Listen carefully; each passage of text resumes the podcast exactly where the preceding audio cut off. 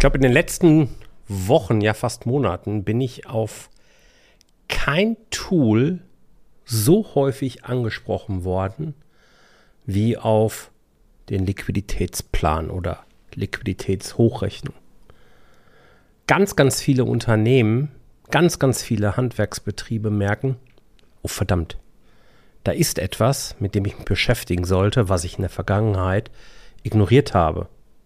Und fangen jetzt an. Und machen vermutlich mindestens drei Fehler. Welche das sind? Darum geht es heute, damit du die eben nicht machst. Herzlich willkommen.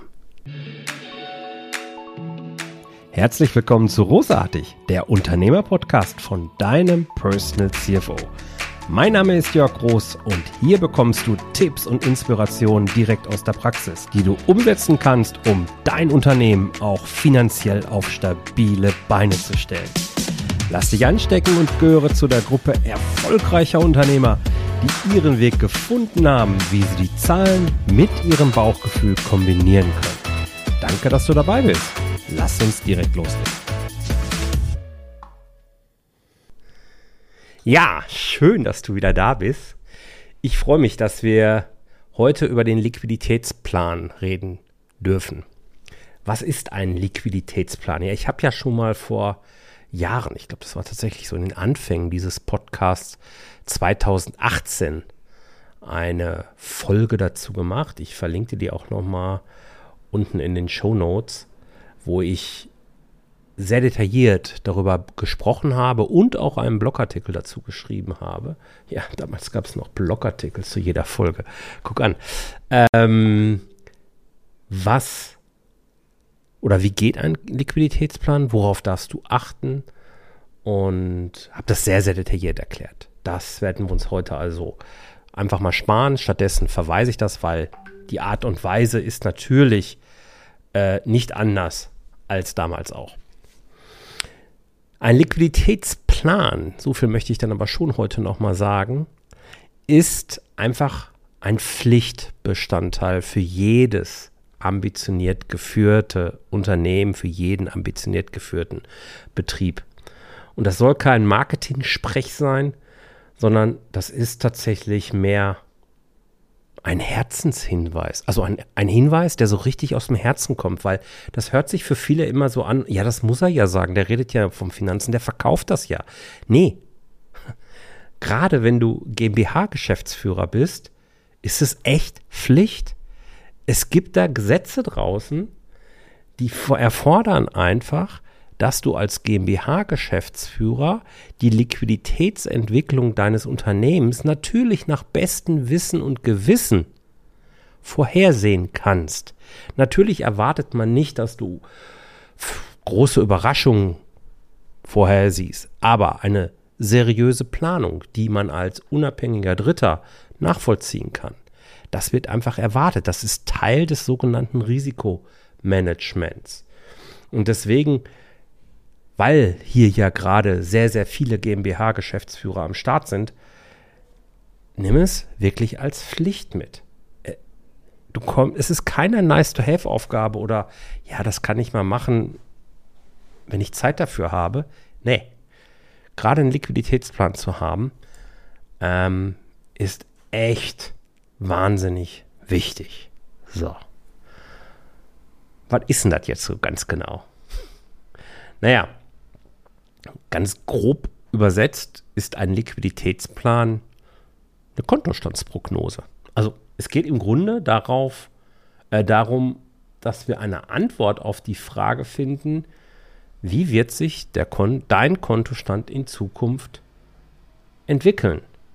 Oder andersrum, bist du auch in Zukunft noch in der Lage, alle Rechnungen zu bezahlen? Oder gäbe es bereits heute eventuell die Möglichkeit, dass du absehen könntest, dass du in Zukunft in Zahlungsschwierigkeiten kommst, weil ein langfristiger Trend zu erkennen ist, dass deine Umsätze zurückgehen, du hohe Fixkosten hast, an die du gebunden bist, die Gewinne immer weiter einbrechen, es auch gar keine Anzeichen gibt, dass sich das erholen kann. und die Kontostände entsprechend leer sind. Das ist jetzt mal so ein so ein Szenario. Dann musst du halt gucken, dass du gegensteuerst. Und wenn du einfach tatenlos um, rum, äh, zuguckst, dann könnte man dir irgendwann vorwerfen, dass du Insol Insolvenzverschleppung betrieben hast, weil du eben nicht reagiert hast. Also es geht am Ende darum, dass du niemals in die Diskussion dieser Insolvenzverschleppung kommst. Das habe ich ja hier im Podcast auch schon öfter erzählt, dass das ganz, ganz wichtiger Fall ist. Und wenn du gar keine Liquiditätsplanung hast und nach dem Motto, naja, was ich nicht weiß, macht mich nicht heiß, ja, dann bist du erst recht in der Diskussion drin. Also no way out hier. Du hast diese sehr, sehr wichtige Aufgabe und du bist als Geschäftsführer verantwortlich, dass diese Aufgabe erfüllt wird. Ob du sie selbst machst oder an einen CFO, externen CFO weitergibst, völlig egal. Eins sei gegebenenfalls ganz klar gesagt, der Steuerberater wird es nicht machen. Der Steuerberater kennt nämlich keine Planung. Der kann das nicht.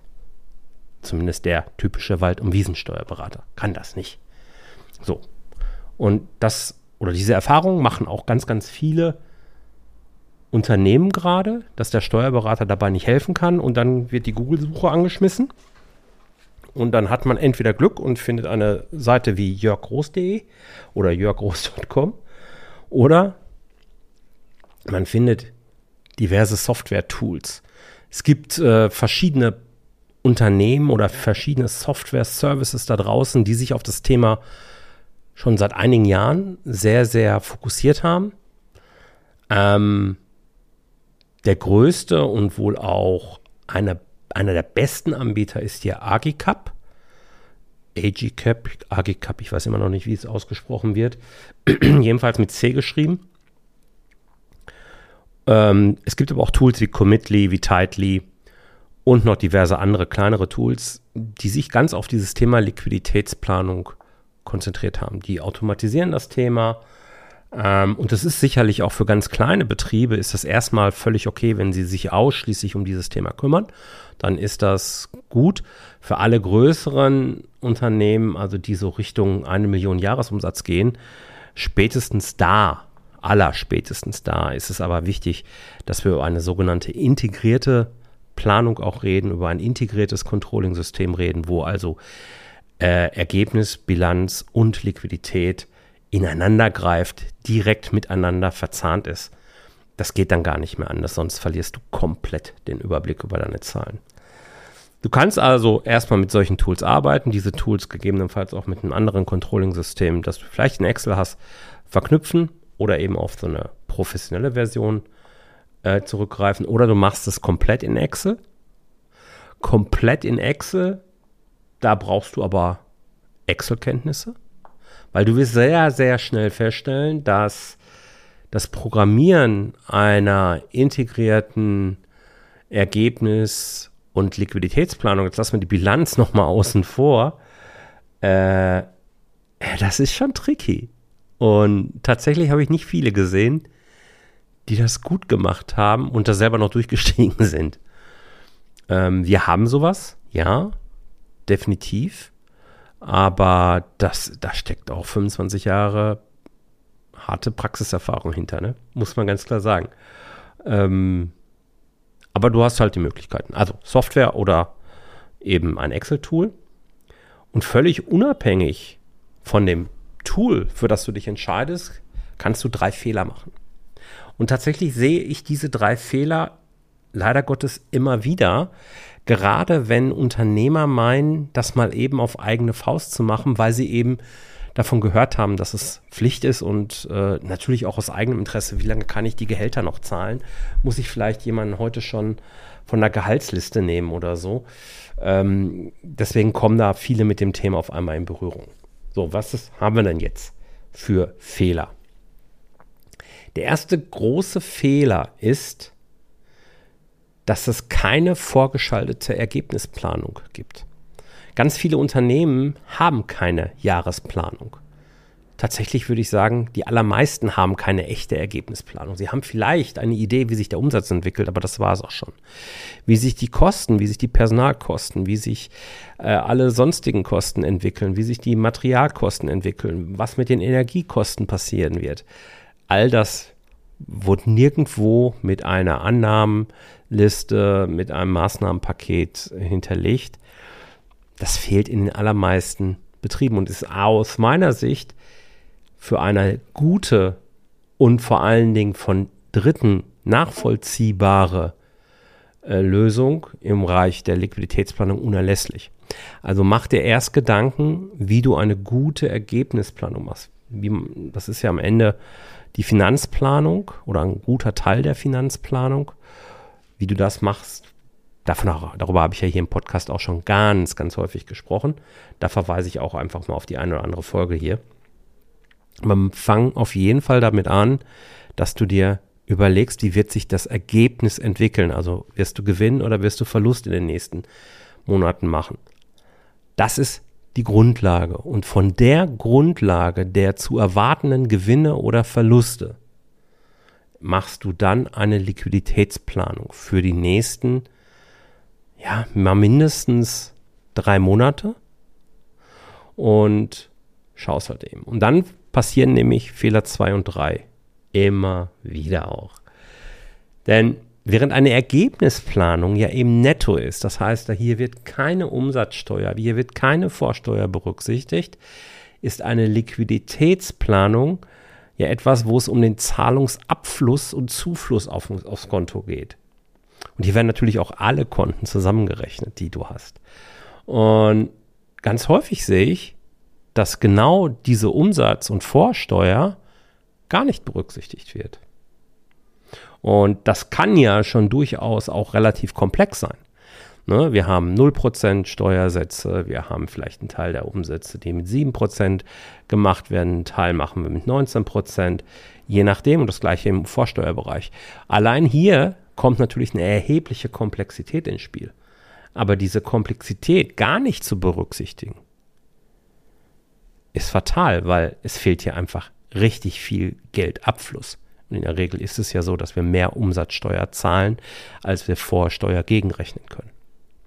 Also bitte vermeide Fehler 2 und berücksichtige Umsatz- und Vorsteuer mit den richtigen Steuersätzen. Und wenn du als ganz einfachen Workaround, um es überhaupt irgendwie drin zu haben, den durchschnittlichen Steuersatz überhaupt nur nimmst erstmal, den du eben zahlst, also aus 0,7 und 19 Prozent, jeder Finanzexperte wird jetzt hier die Hände über den Kopf schlagen, aber lass uns erstmal ruhig damit anfangen, wenn es einfacher ist. Am besten ist es in Excel, du machst es einfach in drei verschiedenen Zeilen und dann ist auch gut. Ja, Umsätze und Kosten planst du halt entsprechend und dann bewertest du jede, jede Zeile mit 0,7 und 19 Prozent und dann kannst du das auch verknüpfen. Und dann kommen wir zum dritten Fehler. Die Zahlungszeitpunkte werden entweder gar nicht berücksichtigt oder viel, viel, viel, viel, viel zu grob. Ja, also es ist ein Unterschied, wenn du eine Rechnung stellst und bis wann der Kunde das auch bezahlt hat und ob er zahlt. Das heißt, hier auch mal im Vorfeld zu prüfen, wie hoch ist eigentlich der durchschnittliche Forderungsausfall, diese diesen dann auch zu bewerten und in Liquiditätsplanung einzunehmen. Wenn du also irgendwie 2, 3, 4, 5 Prozent Forderungsauffall auf den gesamten Umsatz hast, dann würde ich auch die Umsatzwerte mit diesen 2, 3, 4, 5 Prozent multiplizieren und das eben runterrechnen. Das wird durchschnittlich nicht kommen, wer auch immer es sein wird. Aber berücksichtige den Betrag. Und genauso, wie lange brauchen denn deine Kunden durchschnittlich, um ihre Rechnung zu zahlen? Ist das Geld sofort da, weil du beispielsweise ein SEPA-Mandat hast? Oder gewährst du ein Zahlungsziel zwar von 30 Tagen, aber im Durchschnitt brauchen deine Kunden 45 oder 60 Tage? Dann musst du das wissen. Das heißt, für eine gute Liquiditätsplanung brauchst du auch im Vorfeld einmal eine Analyse und für jede Situation. Ansonsten freue ich mich, wenn du nächste Woche wieder dabei bist. Wir werden uns jetzt in den nächsten Wochen noch ein bisschen um das Thema Krise und so kümmern. Also, hab da viele Themen für dich vorbereitet. Sei gespannt und alles Gute. Bis dann. Ciao, ciao, der Jörg. Vielen Dank, dass du dabei warst. Wenn dir diese Folge gefallen hat, dann vergiss nicht, diesen Podcast zu abonnieren. Und wenn du das nächste Mal eine gute Freundin oder einen Freund triffst, dann vergiss nicht, von Großartig, dem Unternehmer-Podcast vom Personal CFO zu erzählen. Mein Dank ist dir sicher und bis dahin bleib erfolgreich und sei großartig.